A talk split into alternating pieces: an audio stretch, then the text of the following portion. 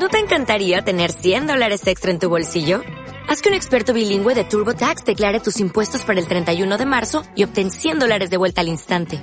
Porque no importa cuáles hayan sido tus logros del año pasado, TurboTax hace que cuenten. Obtén 100 dólares de vuelta y tus impuestos con 100% de precisión. Solo con Intuit TurboTax. Debes declarar para el 31 de marzo. Crédito solo aplicable al costo de la presentación federal con TurboTax Full Service. Oferta sujeta a cambios o cancelación en cualquier momento. La filosofía es el pensamiento del otro, como dice Platón, entonces hay una relación entre la filosofía y el cine. Esto fue escrito por el filósofo francés Alain Badiou. Tenemos hoy el honor de presentar eh, en esta primera temporada de Filosofía en Zapatillas, eh, de recibir a una persona también vinculada con el aspecto del cine y también con el mundo de la poesía, de la literatura, y es considerado también uno de los poetas de acá, de nuestra región central del Perú. Eh, vamos a tener la participación en filosofía en zapatillas del estudiante en ciencias de la comunicación de la Universidad Nacional del Centro del Perú, Mike Vargas Armas, que nos va a comentar acerca de la filosofía en torno al cine. Y también vamos a tener la participación del maestrista Andreo Mendizábal Borja y la maestrista también Rocío Vidal Quiñones, quienes hace poco han publicado un libro que se titula El sufrimiento eterno del desamor. Ellos eh, han venido aquí a la, a la, radio para poder compartir eh, algunos poemas de este poemario y para poderlos visitar y poder también compartir acerca de esta, de esta aventura de la, de, la escritura en torno también al pensamiento. Eh, vamos a iniciar con este programa también haciendo referencia a que estamos viviendo la primera temporada del programa Filosofía en Zapatillas. ¿Y tú te atreves a filosofar en zapatillas? Nos vamos a ir una pausa musical, como siempre, y vamos a regresar dentro de poco.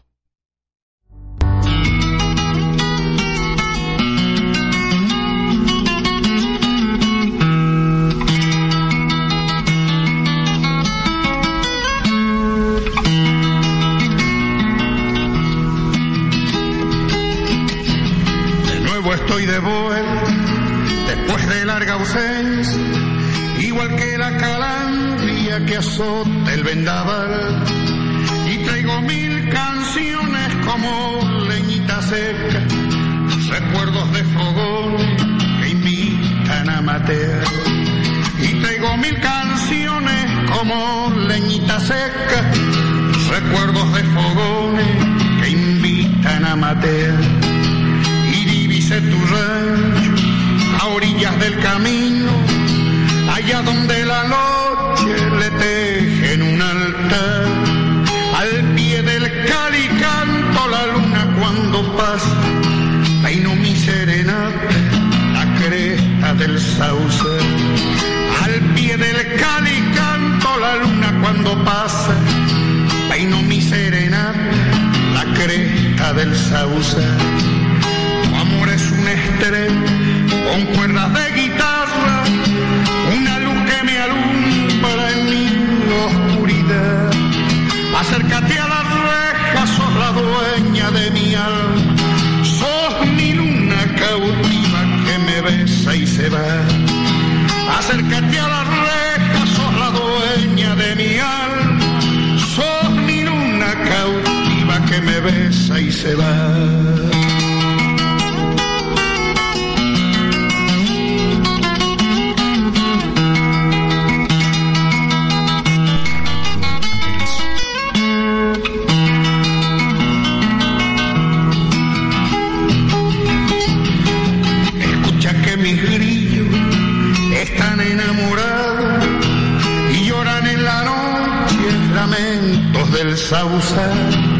El tintinear de espuelas del río allá en el vado y una noche serena alumbra mi pena.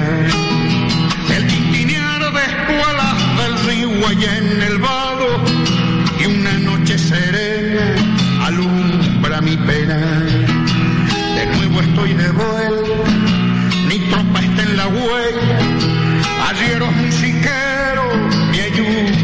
llevar. Tuve que hacer un alto por un toro mañero, allí en el calicato, a orillas del sauce. Tuve que hacer un alto por un toro mañero, allí en el calicato, a orillas del sauce. Tu amor es una estrella con cuerpo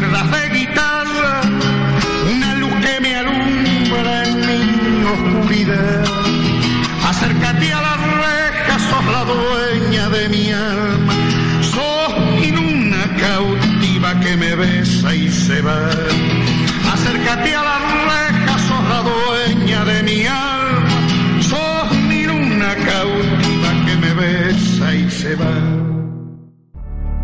Estamos de vuelta en tu programa Filosofía en Zapatillas. Y esta oportunidad no queremos dejar pasar eh, pues eh, la visita de eh, Rocío Vidal Quiñones y Andreo Mendizábal Borja, quienes son poetas de la región Junín, que hace poco han publicado un libro denominado El sufrimiento eterno del desamor, que ha tenido bastante acogida en la primera Feria Internacional del Libro Perla de los Andes.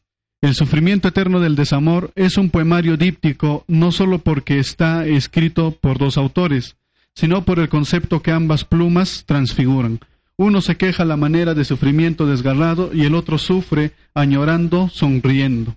Como lo sugiere la portada, hay una carrera de bella poesía por llegar al núcleo de la razón de los poemas, al óvulo del amor, que es igual que el desamor en este libro. Es verdad que es eterno el efecto de sufrir por la persona amada, es que la necesitamos cerca, cada instante, a cada tiempo, a cada espacio, porque necesitamos respirar de ella y con esta obra se respira de ella y en este caso se respira también de poesía. Indudablemente este es un gran aporte a la literatura y también a la visión pues de eh, esta dicotomía entre el amar y el, y el, y el no amar, por así decirlo. ¿no? Eh, muy buenas noches, Andreo. Eh, gracias por asistir a Filosofía en Zapatillas. Eh, ¿Cómo estás tú y qué esperas de, este programa? Eh, bueno, en primer lugar, agradezco la invitación al programa, su persona, y eso es un punto indispensable de nosotros de querer surgir en lo que es la literatura. A veces solamente en los colegios, en las universidades y en sean leer lo que es algo venido del extranjero, pero no sabemos valorar lo que tenemos al costado. Como es en el caso de nosotros, que somos de la provincia de Concepción, que hemos podido tener este tinte en literario correspondiente al, como mencionas, al amor y el desamor. ¿Por qué el desamor? Es una parte que todos vivimos en un momento determinado de nuestra vida. Para conseguir el amor hemos pasado varios desamores. Y esa persona que hoy está en tu vida, que formas una familia, es el amor verdadero. Muchas gracias, Andreo.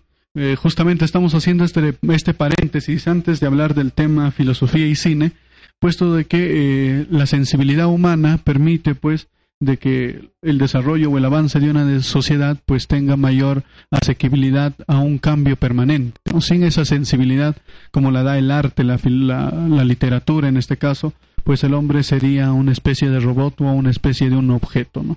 Eh, muy buenas noches, Rocío eh, Vidal.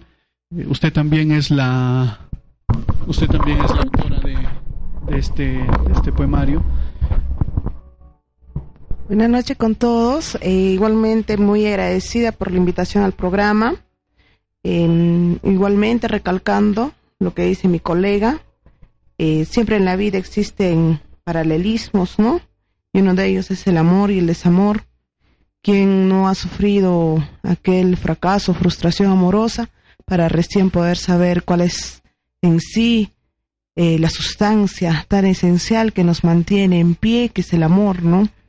Em, igualmente con mi colega, em, eh, la, poesía, ¿no? Eh, debe tener más arraigo en, la provincia de Huancayo y también en la provincia de Concepción para transmitir, ¿no? A la juventud ese deseo de que todos podamos convertirnos en escritores, ¿no? Eh, agradezco por eso la invitación y como se mencionó también en la Feria del Libro, ¿no? Estamos ahí este, incentivando no solamente a la juventud, también a la niñez, para que se conviertan en futuros escritores y sepan valorar la poesía.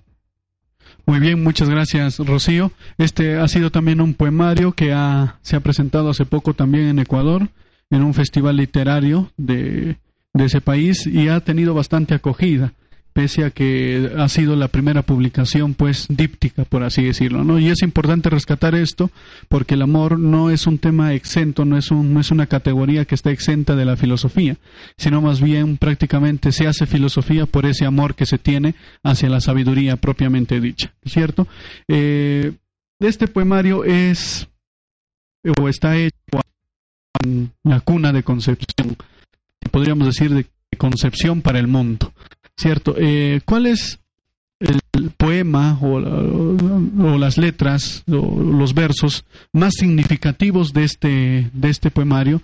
No sé si nos podrían deleitar con alguna de esas de, esas letras para nuestros oyentes. Bueno, por supuesto. Eh, no solamente los más significativos, dentro de todo este poemario están los más representativos y lo que menciona la subjetividad de nosotros la subjetividad de lo que es el pensar de cada momento cuando nosotros pasamos esta etapa del amor y del desamor y qué dificultades a veces damos en los jóvenes, mayormente en esta etapa. Bueno, em, una de las características, y viene el título también, es el desamor. Te vi, estabas ahí como siempre. Tu mirada me deslumbró y así quedaste grabada en mi corazón. Todos los días estás en mi mente. Todos los días lloro por tu amor. Todos los días siento dolor. Mi corazón está muy dolido porque no estás conmigo. Y así será muriendo hasta que finalmente tú claves el último puñal y finalmente él morirá. De algún lugar te mirará y lamentará no haberte podido tu amor ganar y tú estarás ahí como siempre pensando en otro y no en mi corazón que lograste matar. Muy bien, eh, gracias Andreo por esas, por esas letras. No sé si hay algún otro poema que nos pueda leer Rocío para poder deleitar también a los que nos están escuchando. Sí, igualmente, como se mencionó, mm, el desamor, pero ahora viene también el amor, ¿no? El poema se titula Te amo y dice las siguientes palabras. Te amo por esos instantes en los que te conviertes en una ladrona. Oh, me robas pequeños momentos para pensar en ti. Te amo porque cuando te veo se ilumina mi alma, se esconde el dolor, aceleras mi corazón que solo late de emoción. Te amo porque rescatas lo mejor de mí. Para ti soy un superhéroe que puede defenderte de todo peligro. Y con un beso sueñas despierta. Te amo porque me siento único cuando me dices te amo y me traslado a un mundo muy nuestro, solo para los dos.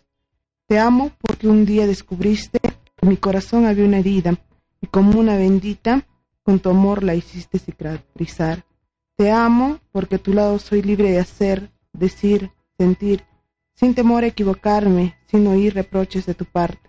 Solo gestos agradables cuando me equivoco. Excelente. Eh, muchas gracias, Rocío. Seguramente alguno de nosotros ya ha podido captar una de esas, de esas palabras, de esas letras. Y nuevamente felicitar el acto heroico, ¿no? Jorge, Jorge Luis Borges le preguntaban por qué publicaba y manifestaba de que para no tener que corregir seguidamente los borradores, ¿no? Y es lo que han hecho ustedes y pues muchas felicidades y también eh, por la llegada no solamente de un libro, sino también por esos dos seres amados que ustedes van a tener ahora en sus vidas. ¿no? Muchas gracias por estar presentes en este paréntesis de filosofía en zapatillas. Nosotros vamos a seguir con el tema del día de hoy, filosofía y cine, y para ello vamos a ir a una pequeña pausa comercial de aderezo, de radio aderezo, sin olvidar que Está con nosotros también el psicólogo Washington Abregu Jaucha y el estudiante en Ciencias de la Comunicación eh, Mike Vargas Armas. Volvemos después del corte. Antenato parla in me. Io non posso vivere contemporaneamente nella mia testa e nel mio corpo. Per questo non riesco a essere una sola persona. Sono capace di sentirmi un'infinità di cose contemporaneamente. Il male vero del nostro tempo è che non ci sono più i grandi maestri, la strada del nostro cuore è coperta d'ombra.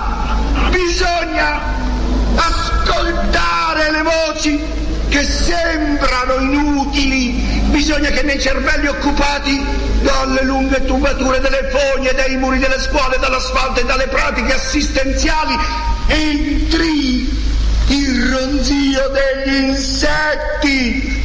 Bisogna riempire gli orecchi e gli occhi di tutti noi di cose che siano all'inizio di un grande sogno. Qualcuno deve gridare che costruiremo le piramidi, non importa se poi non le costruiremo, bisogna alimentare il desiderio. Dobbiamo tirare l'anima da tutte le parti come se fosse un lenzuolo dilatabile all'infinito. Se volete che il mondo vada avanti, dobbiamo tenerci per mano, ci dobbiamo mescolare i cosiddetti sani e i cosiddetti ammalati. Ehi voi sani, che cosa significa la vostra salute?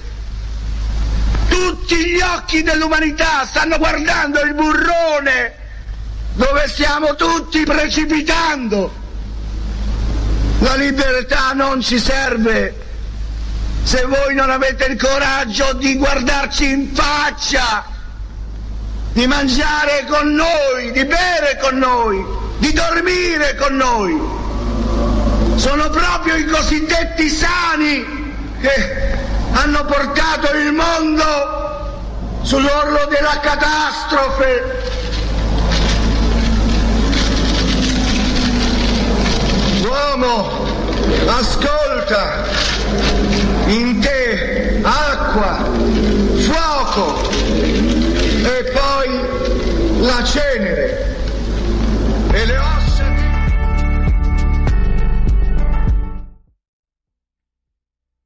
Que acabamos de escuchar eh, en la pausa, hemos tratado de introducirnos un poco al, a las ideas, al pensamiento, eh, ¿cierto? Al modo de ver el cine, la vida, la existencia de Andrei Tarkovsky.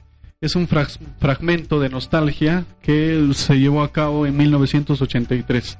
Eh, las palabras que él manifestaba eran las siguientes. Alguien debe de gritar que construiremos las pirámides. No importa si después no la construimos. Debemos alimentar el deseo y debemos estirar el alma por todas partes, como si fuera una calle infinita. ¿Y tú, que quieres que el mundo avance? Debemos unir todas estas manos. Si logramos mezclarnos los supuestos sanos con los supuestos enfermos, todos los ojos de la humanidad están mirando el hoyo en el cual todos nos hemos precipitado. La libertad es inútil si usted no tiene el coraje de mirarnos a los ojos. Eh, era un fragmento de nostalgia de Andrei Tarkovsky. Tenemos la visita eh, para abordar el tema filosofía y cine del psicólogo Washington Abregu Jaucha, quien es estudiante de la unidad de posgrado de la Facultad de Educación de la Universidad Nacional del Centro del Perú. Actualmente es doctorando. También la visita de Mike Vargas, que es estudiante de Ciencias de Comunicación de la, de la misma universidad, ¿no es cierto?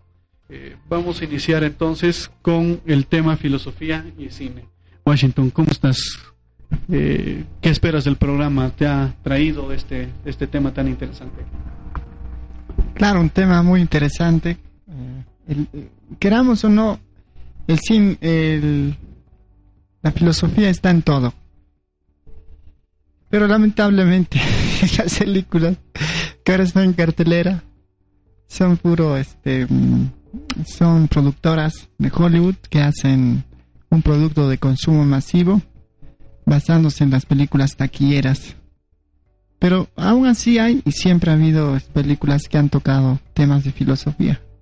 No estrictamente con vidas de filósofos o, o novelas filosóficas, ¿no?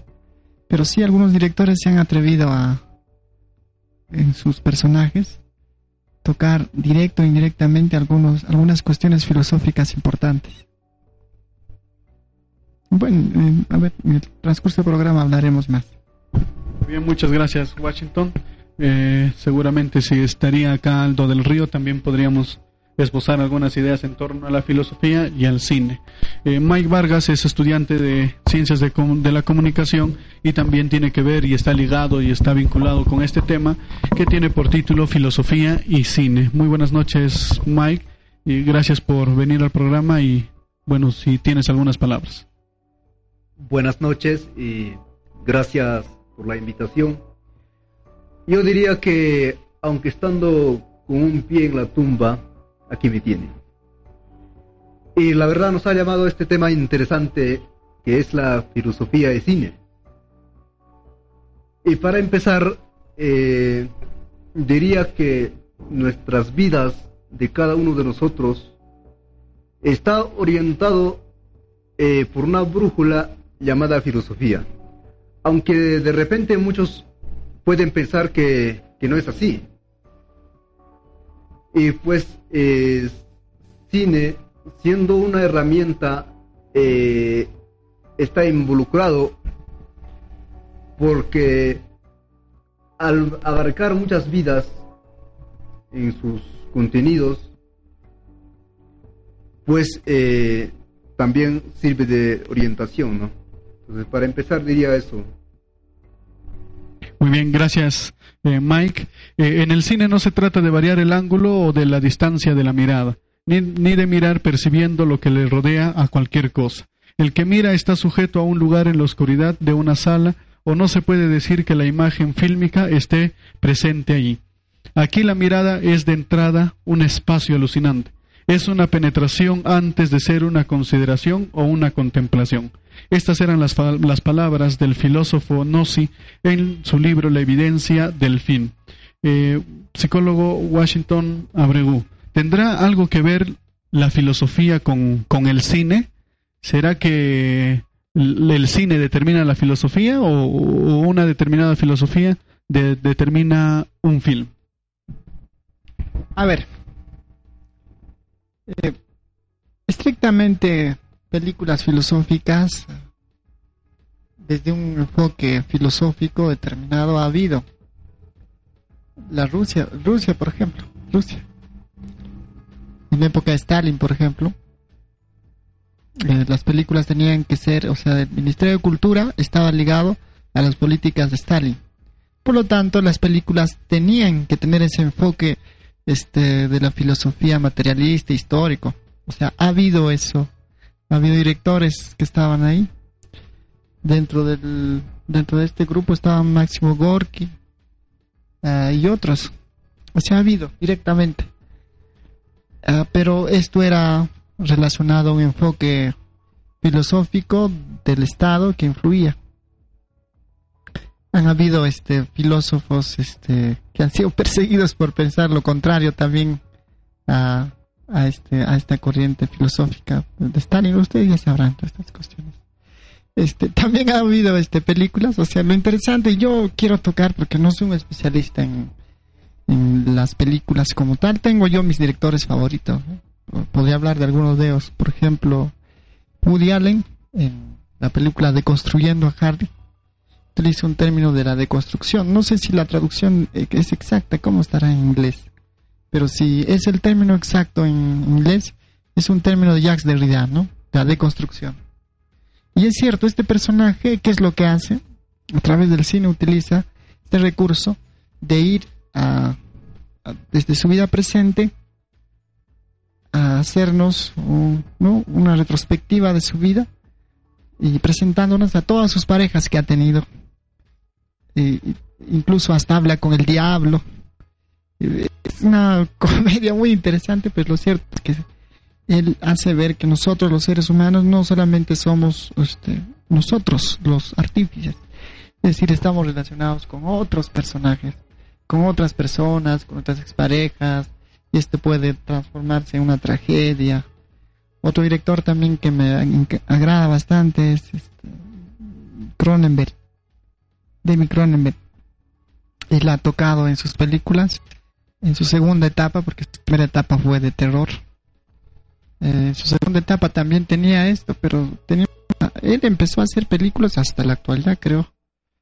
Este, novelas y que él lo ha adaptado al cine. Hay muchas novelas que se han adaptado al cine, por no decir 50% de las películas que conocemos eran adaptadas al cine. Ya, ya han habido novelas filosóficas como tal, como por ejemplo 1984, El Castillo de Kafka, este, La Rebelión en la Granja de, Orwell, que es también 1984. Pero volviendo a Cronenberg, Cronenberg plantea en sus películas, se cuestiona cómo es esto de la fusión carne y tecnología. Y es lo que estamos viendo ahora en la película Crash, eh, que es muy interesantísima, se plantea esta cuestión. Tanto así que los personajes, este Crash es una novela de James Ballard, un escritor inglés, y él toma esta, esta novela para hacer la película, en el sentido de que el automóvil es la extensión del poder que puede tener una persona. Entonces, cuando una persona maneja un auto, si maneja a velocidad, se siente con más poder, pero resulta que en esta película él se va a una parafilia en que los personajes eh, tienen que accidentarse para sentir placer sexual. Entonces, Cronenberg también explorado antes en La Mosca, la película La Mosca, que es más conocida. También ha explorado otros temas interesantísimos, pero ha tocado muchos libros, El almuerzo desnudo, Método peligroso. Es la conversación o la película que toca a dos grandes psicoanalistas, ¿no? Que en un primer momento fueron este, Freud con Jung. Pero así hay, así hay más. Una película me acuerdo, porque el tiempo está corto, para también dar la capacidad. Es la película este, muy buena, este, El Club de la Lucha o El Club de la Pelea, no sé si se acuerdan. Es un, es un, el personaje, ¿no? en este caso hay dos, pero el personaje que sale primero de la película este, vive en una sociedad postmoderna que estamos ahora, ¿no? Utilizando ese término que va rutinario a su trabajo, le gusta comprar muebles en su casa y se ha cansado de esta vida hasta que conoce a un vendedor de jabón, que en este caso lo representa Brad Pitt, y le dice algo interesante. La vida no es la perfección, o sea, la vida no consiste en hacer perfección, en ser perfectos, la vida consiste en autodestrucción. Y ahí la filosofía. Eso debe practicar el ser humano entonces, ¿qué hace? Organizan un club donde que van a pelear. ¿Quieres entrar al club? Y ya, peleate con el otro. Ah, bueno, entonces es una forma de descargar su estrés, sus conflictos que tenían. Pero después la película da un giro al, al otra, otra película de sexto sentido, pero es mejor verla. Matrix también es otra película que se cuestiona esto del, conocimiento, eh, Tron también es otra película. La ciencia ficción, es decir, es parísimo. Yo me acuerdo de unas películas del Marqués de Sade que lo hizo Topor con otro director más que cuestiona esto de Sade, esta, visión que tenía sádica de, este gran escritor que también lo hicieron film. Pero no sé, a ver, podemos llegar a un diálogo más interesante. Justamente ese vínculo de la filosofía con el cine eh, respetando cada uno de, eh, de, sus espacios y de sus tiempos también, han hecho que se desarrollen films que tienen que ver no solamente con el pensamiento filosófico, sino también con el acto filosófico, ¿no? sino con el vivir, con la acción filosófica de existir. Eh, Mike Vargas, quería hacerte la siguiente pregunta. En, torno a lo que ha manifestado Washington Abregu del, de la existencia de estos dos, de estas dos categorías, eh, dentro de lo filosófico. Implica de que se debe pensar la producción y el consumo del films o, no se piensa la producción de estos mismos. Eh, bien, en el mundo eh, los hombres no son homogéneos y más aún en una sociedad tan competitiva, sino más bien diversos. Entonces, las empresas cinematográficas, eh, las grandes industrias, eh, por ahora se encuentran en Estados Unidos. Eh, podríamos mencionar Hollywood, ¿no? Entonces, es, el, es la empresa dominante a nivel del planeta que ha expandido sus productos. Entonces, para contestar la pregunta, el productor que, que se encarga tiene una filosofía. Como al inicio manifestaba de que la filosofía entendida no como un conocimiento, sino más bien como una concepción del mundo, la manera o la forma de vivir. Entonces, a partir de ahí se elabora. Entonces, creo que eh, la producción cinematográfica, siendo el cine mismo como una herramienta, obedece eh, principalmente dos, dos objetivos, ¿no? Dos intereses. Uno, eh, en cuanto al consumo. Segundo sería en cuanto a imponer, digamos, una cultura, un pensamiento a través del cine. Claro. Eh, justamente esta imposición eh, tiene que ver con el, con el marco ideológico, muchas veces con el marco político, ¿no? Porque en muchas, en, muchas comunidades o en muchas sociedades lo que ha determinado en última instancia son las decisiones políticas al hacer un film o al hacer una película. Entonces, eh, como usted manifiesta, está vinculado el aspecto de la comunicación a través del cine por, eh, por así decirlo, con bajo ejercicios de poderes ¿no? diferentes. Eh, Andreu, usted como, como literato, eh, como escritor, eh, también habrá tenido la oportunidad de, de, observar alguna, algún film, alguna película, ¿no es cierto? Y habrá tenido la oportunidad también de pensar o repensar lo que usted estaba observando. en torno a, lo que hemos manifestado, ¿podríamos decir de que la filosofía tiene algún vínculo con el cine? O, simplemente no existe tal vínculo? Bueno, en aspecto mencionado, la filosofía es parte de nuestra vida. Y al ser parte de nuestra vida constante, cotidiana, esta parte también es lo que está dentro del cine. Porque la representación del cine es la representación de la realidad que se vive en cada lugar. El cine representa eh, la subjetividad, el sentir y el pensar de cada cultura. Y como se mencionó en una parte, ¿qué es la filosofía? ¿Qué menciona la filosofía? ¿No? Entonces, sí está relacionado. Y como hace un momento mencioné en la poesía, y esto me gustaría mencionarlo también, que es la poesía es como una forma de vida una ética y un no dejarse morir inútilmente. Sí. Eh, manifestaba de que lo que hay en nuestra vida, en nuestra existencia, son imágenes movimiento. Y justamente desarrolla una teoría, ¿no es cierto?, en torno al cine bajo estas dos categorías fundamentales. Eh, como unidades de la experiencia. Las imágenes movimiento son el universo, que es un conjunto limitado. La imagen es lo que aparece es estremecimiento, es vibración. El universo de Bergson es un universo poblado de imágenes, ¿cierto? Imágenes que en sí mismas y para ellas mismas es un plano de inmanencia, que no quiere decir una mirada humana para su propia existencia. Eh, otro de los aportes de Schildolus eh, es de que este autor manifiesta o considera que aquí un primer tipo de imagen tendría que ver con la imagen movimiento, con sus variedades principales, es decir, con la imagen percepción, la imagen afección, la imagen acción y los signos no lingüísticos. Eh, usted psicólogo Washington Abrego, que también hace eh, trabajos y también terapias en torno a lo psicológico de las conductas del ser humano. Eh, ¿Podría servir el cine, bajo una mirada filosófica, para tratar de optimizar o tratar de cambiar ciertas conductas en el, en el ser humano? ¿Podría darse esa, ese vínculo de lo, del, del cine con, con, la psicología para tratar de reflexionar acerca de algunos temas de, de convivencia o de, o de conducta del ser humano?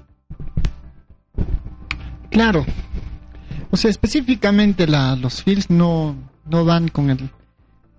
No van con la etiqueta netamente de películas filosóficas. Pero eh, algunas escenas, algunos personajes tocan esto. Y yo me centraría en esto, viendo las películas de los grandes directores. Los grandes directores han tocado temas filosóficos. Bergman, por ejemplo. Eh, este, uno de ellos, Tarkovsky. Pero ya acá ya hay gustos, ¿no? Qué puede ser para ti un gran director, pero la historia del cine ya ha demostrado a los grandes directores. En Francia tenemos a este movimiento, ¿no? Que, que surgió varios, Truffaut, Godard. O sea, ha habido grandes directores que han tenido grandes películas, tan solo viéndolas, uno puede cuestionar, por ejemplo, hay películas que han hablado sobre el amor de una forma eh, descarnado, con antihéroes. No necesariamente las películas tienen que tener un final feliz. Muchas veces tienen que tener un final abierto o, un final que la mayoría no quería. ¿no? La vida también es así. Los directores, sobre todo del cine independiente, si bien es cierto Hollywood, una gran maquinaria que habla sobre, o tiene un guion establecido, tiene un producto, pero el cine independiente es lo que, gracias a sus festivales, están dando alternativas en el mundo. En el Perú, por ejemplo, eh, ha habido películas que han tocado, por ejemplo, el conflicto, el conflicto armado. Eh, no sé si ustedes pueden ayudarme, pero La Boca del Lobo, este, La Ciudad de los Perros, también no, este caso Vargas Llosa, una novela, está tocando los conflictos eh, en el Perú. Y, o sea, directamente no están las películas como filosóficas. Muchas películas no tienen nada de filosófico. Es puramente consumo y placer. Reírse, por ejemplo, hay personas que les gusta asustarse, pues, compran este o consumen películas de terror. Les gusta asustarse. Otros les gusta molestarse que este, ven películas de acción. Entonces, y, y hay mucho esto en las, los cines de acá en Huancayo, Cineplanet, este, el otro Cinemark. Las películas mm, rarísimamente tienen este contenido filosófico. La mayoría es alegría, sexo, este golpe, eh, rápido, escenas rápidas que pasan miles de años, vuelven al futuro, vuelven ven para acá, para allá, ah, se disfrutan y, y no hay contenidos filosóficos. Lamentablemente el cine que estamos viendo en Huancayo no tiene. Gracias a Dios, Dios es peruano, dice, este, este, este, existen las películas piratas, uno puede ir a buscar y, y poder consumir eh, grandes películas. Hay alternativas, el cine independiente es otra gran alternativa. Y sí, hay películas que te pueden ayudar, eh, si no directamente leyendo un libro de filosofía, pero hay grandes directores que han tocado temas filosóficos, ya sea por el sufrimiento, la, los, los directores coreanos. Hay un grupo de directores coreanos que no solamente es el aro, sino hay otros directores que están, habla- están cuestionando Wong Kar por ejemplo, es uno de ellos, uno de mis directores favoritos, y hay más una, una gran, un gran movimiento. Los directores iraníes, este, que poco se ve acá, están tocando estos conflictos que hay ahí. Sí hay, pero la- lamentablemente no es de consumo. Estas películas nunca lo van a pasar en Cineplanet ni Cinemark. punzante las, las declaraciones de, de Washington y, y tristemente también es una realidad eh, palpable en la actualidad.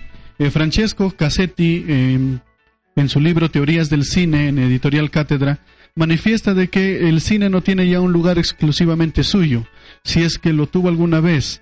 Las obras que nos han llegado sobreviven de la forma de la memoria de los libros, en la publicidad, en los folletines, en la pequeña pantalla o en los medios de comunicación.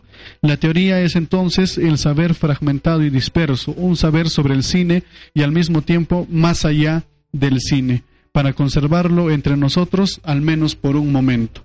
Eh, esto indica de que eh, prácticamente el cine tendría que jugar un papel muy importante en el quehacer del pensar, ¿no es cierto? Eh, Mike Vargas, eh, en torno a lo anterior, eh, ¿podríamos decir o podríamos afirmar de que el cine eh, sirve para pensar? ¿Se pod- podrá ¿Puede existir o existe cine para embrutecer?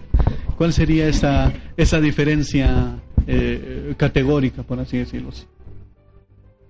Claro, entendiendo de que el, el cine no es más que una herramienta, podemos decir que no necesariamente sirve para pensar. También puede servir para construir una nueva cultura o como dices, también puede servir como veneno. O sea, para distraer o desviar eh, de acuerdo a los intereses que tiene en el fondo a, las masas, digamos. Entonces, eh, el cine como herramienta puede jugar o bien para un lado beneficioso como perjudicial, ¿no? Entonces, como repito que estamos en una sociedad bastante competitiva, bastante contradictoria y en estas circunstancias es mucho más, ¿no? Claro. Eh, en relación a lo anterior, eh, el cine para pensar o para dejar de pensar, podríamos también eh, degustar de aquella persona que le gusta este, este mundo, ¿no? Esta, esta coyuntura, este contexto. Y quienes tienen el nombre de cinéfilos, ¿cierto? ¿Qué es un cinéfilo, Washington Abreu? ¿Y cómo piensa o cómo actúa o cuáles son los rasgos como psicólogo que ustedes de un cinéfilo frente a, este tema? Ah, bueno, bueno, el que le habla no es un cinéfilo, tampoco es un cinépata o un cinemero, director de cine. Tan solo este, me gusta ver algunas películas. Eh. Bueno, conozco algunas personas que se autodenominan cinéfilos. Para empezar, el cinéfilo o o, quien está en camino a hacerlo, no sé, o, como debiera llamárselo, este, son personas que están inmersas en ver películas, se dedican más a ver, casi todo el día están viendo y viendo películas, empiezan desde adolescentes y incluso no se satisfacen con las películas del circuito comercial, van ya a ver este, películas de directores, eh, de países, de festivales, lo mejor que pueden hacer es crear sus propias obras también, hacer sus cortos y un día hacer una película. Respecto a esa pregunta que dices, ¿no? Que si hay películas que te pueden hacer pensar o no pensar, eh, yo creo que todas las películas hacen pensar. Otros hacen pensar bien y otros hacen pensar mal. Entonces, eh, la alternativa para mí es el cine independiente y el cine de director gracias a YouTube, gracias a Internet. Este, se pueden encontrar, se pueden descargar, se pueden ir a comprar. Hay muy buenas películas, hay directores peruanos, incluso hay este, películas huancaínas. En Latinoamérica, Argentina tiene muy buenos directores, muy buenas películas. Es una invitación para ver. México también. Eh, Brasil, España, Italia, uh, que no sé, los directores italianos, Bellini y hay muchos más grandes. Hay un director este alemán que hizo la película Fiscaraldo que viene acá a, Iquitos para, para hacer la primera orquesta filarmónica y lo hizo. Entonces hay muchos directores, interesante. Pero este ya esto tiene que ver ya con el con el vidente. No tiene que quedarse satisfecho con lo que te dan y es cierto, influye en la forma de pensar. Uno es lo, las películas que ha visto. Si ha visto Rambo, Rocky, Bruce Lee, de esa forma va a actuar. Este, y las películas que, que de, pequeños marcan, ¿no? O sea, queramos o no, este, marcan una forma de pensar y sentir las películas, necesariamente, para bien o para mal. Así es, eh, Washington. Eh, es por eso de que hay la necesidad de construir quizás una epistemología del cine desde, desde nuestro contexto, ¿no? Para poder, claro, o festivales de cine o,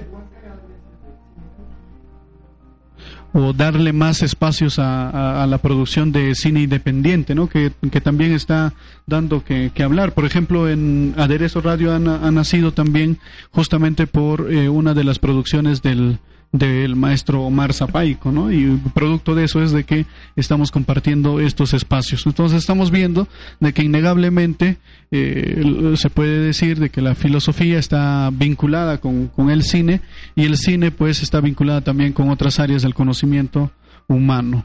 Eh, hemos tenido la participación del estudiante Mike Vargas de la Universidad Nacional del Centro del Perú, del poeta y escritor Andreo Mendizábal y del psicólogo eh, Washington Abregu, quien nos ha honrado esta noche en visitar tu programa Filosofía en zapatillas. Como siempre nos hemos sentido honrados y felices de compartir sobre todo este tema que tiene que ver mucho con la filosofía y con el quehacer eh, filosófico por haber pensado el cine desde la filosofía en zapatillas. Nos vamos recordando que todos los sábados a las 7 de la noche estamos desarrollando la primera temporada de Filosofía en Zapatillas.